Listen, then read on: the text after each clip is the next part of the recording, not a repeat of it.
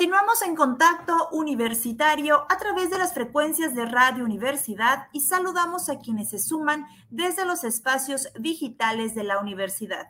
Ya estamos en nuestro espacio de entrevista y el día de hoy nos acompañan la doctora Paulina Martínez Isidro. Ella es académica e investigadora de la Facultad de Ingeniería Química de la UADI. Doctora, muy buenas tardes y bienvenida. Díganos, ¿qué es lo que está usted realizando ahí en la Universidad de Kassel? Eh, bueno, voy a estar participando en un workshop sobre agroecología eh, sostenible eh, con un grupo de profesores e investigadores en esta área que no solamente son de aquí de Alemania, sino que también vienen de vienen de la India, de la Unión Europea, y vamos a estar compartiendo conocimientos sobre las formas en las que se lleva a cabo en nuestros países en la parte local donde estamos eh, radicando sobre la agroecología sostenible. He, participado en varios, eh, he estado participando en varios seminarios como oyente sobre las prácticas que se están haciendo en, en otros países sobre estos temas.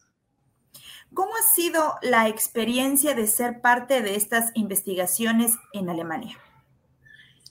Ha sido enriquecedor, eh, sobre todo porque la investigación aquí es de un alto nivel académico, eh, donde la Universidad de Kassel cuenta con presupuesto para, para la investigación sobre eh, este tipo de agroecología. Eh, el financiamiento es del gobierno, público, privado, y están haciendo un trabajo arduo sobre este tema ya les platicará eh, Mayra, porque Mayra está trabajando en, este tema y cómo se trabaja aquí eh, todo con, con, elementos orgánicos, evitar el uso de, de agroquímicos. Y la otra, eh, la otra cosa, pues que son muy ordenados, son disciplinados, la puntualidad y la asistencia es increíble y hay un compromiso eh, profesional y académico por parte de todos los profesores que son alemanes, también los profesores que venimos de otros países a trabajar con ellos.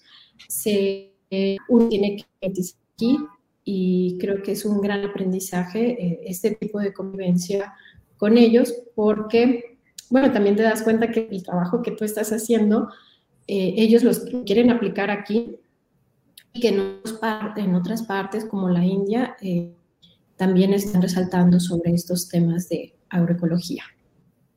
Y justo de eso ustedes están trabajando sobre este tema de agroecología sostenible.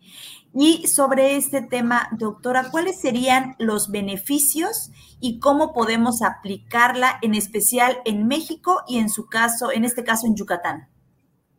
Bueno, eh, aquí en, eh, en, Alemania están llevando una investigación, una inversión considerable en innovación y desarrollo en agroecología orgánica, sin el uso de agroquímicos, eh, recuperación del suelo, materia orgánica, mantener la humedad y con el uso de microorganismos.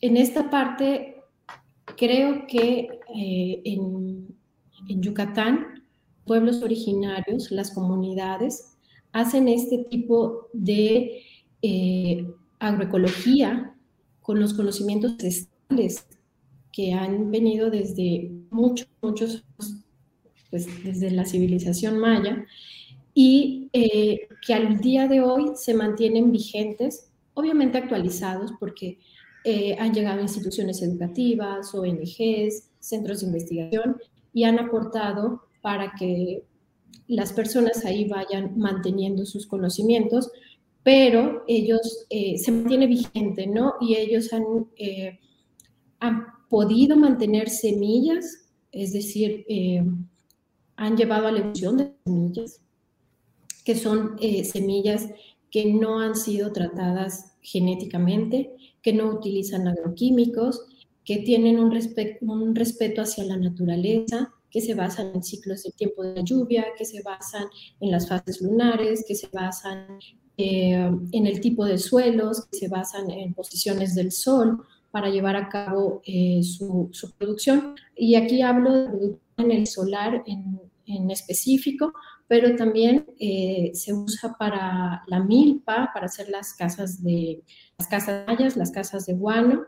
Entonces es un conocimiento eh, increíble lo que hacen los pueblos mayas, los pueblos originarios, y aquí se está buscando regresar a esa, a esa parte básica, regresar de, pues aprender cómo es mantener ese respeto con la naturaleza y, y eh, va a apoyar porque, con, con, más porque eh, ellos están haciendo varios experimentos para que eh, pues se trabaje con, con, cuestiones orgánicas, con plagas y control de las plagas. Obviamente todo se busca que sea de la forma orgánica.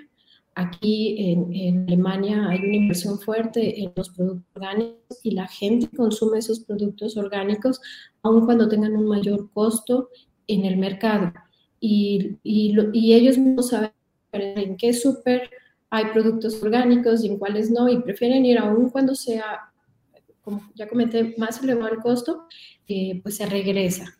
Y creo que en México nos falta trabajar en eso. Eh, ahora muchas, muchos programas de política pública se enfocan en el uso de agroquímicos, de fertilizantes, eh, que al final del día, tal vez no a corto plazo, pero sí a largo plazo, están afectando la salud de las personas y también el, el uso del suelo, el aire, la tierra. Poco a poco nos estamos acabando con esos químicos, eh, los recursos naturales que tenemos. Y en, en el caso de los mayas, eh, de las comunidades originarias, pues ellos con esos ciclos que trabajan, ellos recuperan la tierra y son productos eh, orgánicos que no llegan hacia nosotros porque son productos totalmente frescos. Ellos consumen lo que están cosechando en, en el momento. Cuando hablamos de política pública, política agrícola, perdón, política agrícola, ¿cuáles son los lineamientos que se deben considerar y cómo estamos en México en esta materia? Eh, pues lo que te comentaba, creo que en México todavía se está apostando por el uso de agroquímicos eh, y eso a la larga eh, pues tiene afectaciones en la salud. Sí tal vez acaba rápido con la plaga o con el crecimiento o permite el crecimiento de la producción agrícola sea en menor tiempo, pero bajo qué costo. Porque también la tierra, tal vez antes se pensaba que era un recurso inagotable, pero la tierra también la estamos erosionando. Entonces, pienso que los, estos programas de política pública deben dar un giro a que ya se busquen opciones como que sean, eh, sean eh, fertilizantes agroecológicos, eh, orgánicos, que sean de las mismas plantas, de las plagas, que se busquen cómo eh, lograr lo que aquí se está haciendo. La, inversión pública y privada están apostando por mejorar, por tener productos que a la larga no sean dañinos. Y no solamente, eh, por ejemplo, la, la medicina, en la medicina aquí están apostando a que sea medicina homeópata.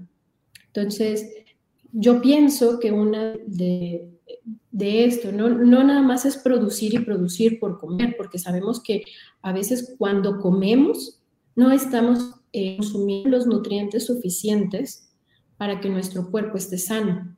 Entonces, no es cantidad, sino es la calidad de la producción. Y en eso creo que el gobierno tiene que enfocarse en no buscar una producción capitalista, no una producción utilitarista, porque a la larga no sabemos con cuántas enfermedades vamos a terminar, eh, cáncer, hipertensión, en enfermedades y las demás que todavía desconocemos. Usted está colaborando con la doctora Elizabeth Twitter en la Universidad de Kassel en un workshop, como nos dijo al principio.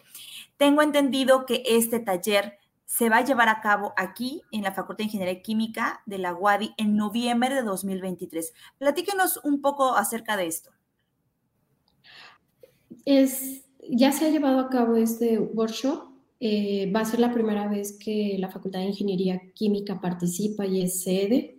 La Universidad Autónoma de Yucatán ya sí es sede de, este evento. Y bueno, también la idea ahí es que eh, se va a seguir trabajando con eh, estos temas de agroecología sustentable porque se, quieren, se quiere profundizar sobre estas técnicas que se, que se trabajan en otros, en otros países si no me equivoco, una un tercer workshop va a ser en el Líbano. Eh, también se van a tratar estos temas. Y una parte que les interesa eh, de Yucatán, del trabajo que se hace allá, es la milpa y en este caso ahorita la producción en el solar. Y están muy interesados eh, en, este pensamiento filosófico maya basado en lo que encontró Carlos Leckendorf, que es el pensamiento nosótricos y bueno, este pensamiento filosófico que también lo desarrolló eh, Hernández M eh, en diversos trabajos. Entonces ellos están interesados en cómo, esta comunidad maya mantiene esos conocimientos en sí de, lo que es comunidad, no una visión individualista, sino que cuando los recursos están disponibles para la comunidad, ellos se van adaptando y van obteniendo los recursos sin agotarlos y esperando que esos recursos se regeneren para poder ser usados más eh, al tiempo que ya puedan volver a ser usados. están muy interesados también en, la milpa maya. Vamos a, eh, vamos a hacer una visita en una comunidad sobre, la, sobre cómo se hace la milpa en Yucatán, porque por lo regular en otros lugares se trabajan con monocultivos y Yucatán es de los países que trabaja la milpa con, como policultivos. No solamente es el maíz, sino que aprovechan también eh, los beneficios de la tierra de la milpa para sembrar eh, chile, calabaza, frijol, etcétera, tomate, eh, bueno, chives, no frijol. y bueno, están muy interesados en ese conocimiento, en ver cómo ese pensamiento nosotros, cómo es la comunidad y cómo llevan a cabo esos, esas actividades. ¿Quiénes van a poder participar en este taller? Mira, eh, en marzo, abril que estuvo la doctora Elizabeth, eh, yo ya le presenté un plan de trabajo para, pues ya para organizarnos, ¿no? Entonces, eh, me dijeron que estaba haciendo demasiado German. Eh, así que que me esperara un, poco, eh, pero entre las instituciones está la Universidad de Kassel, está GPN, que es el que está promoviendo eh, la agricultura sostenible, sustentable, y va a estar participando la, la, Universidad Autónoma de Yucatán con presentaciones y tal vez algún profesor de la Ciudad de México, del Colegio de México, y tal vez uno o dos profesores de eh, la Universidad Iberoamericana. Y también eh, probablemente esté participando eh, en una breve introducción sobre el trabajo de la comunidad, una, una licenciada en administración que es de esa comunidad. Eh, se busca que ella, que ella presente porque eh, de hecho están interesados también en el trabajo que ella lleva a cabo en la comunidad. Okay. Bueno, ya ustedes eh, darán a conocer más adelante este taller para que pues los alumnos, estudiantes que quieran inscribirse o que puedan participar en ello, pues estén al pendiente de fechas y de la sede, etcétera, etcétera. Así es. Ella es la doctora Paulina Martínez Isidro, académica e investigadora de la Facultad de Ingeniería Química de la UADI. Muchas gracias y que tengan bonito día.